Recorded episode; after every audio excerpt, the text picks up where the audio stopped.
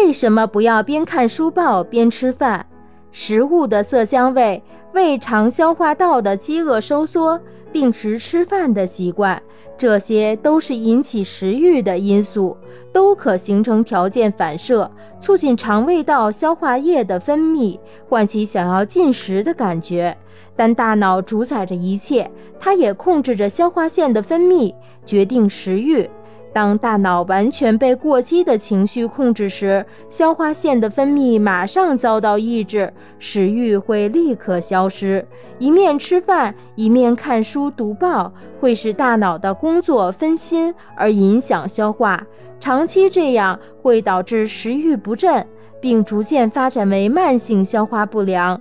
另外，吃饭时也不宜吵嘴生气，更不宜热烈争辩。因为一切扰乱大脑的过激情绪都会兴奋交感神经系统，抑制胃肠蠕动，减少消化液的分泌。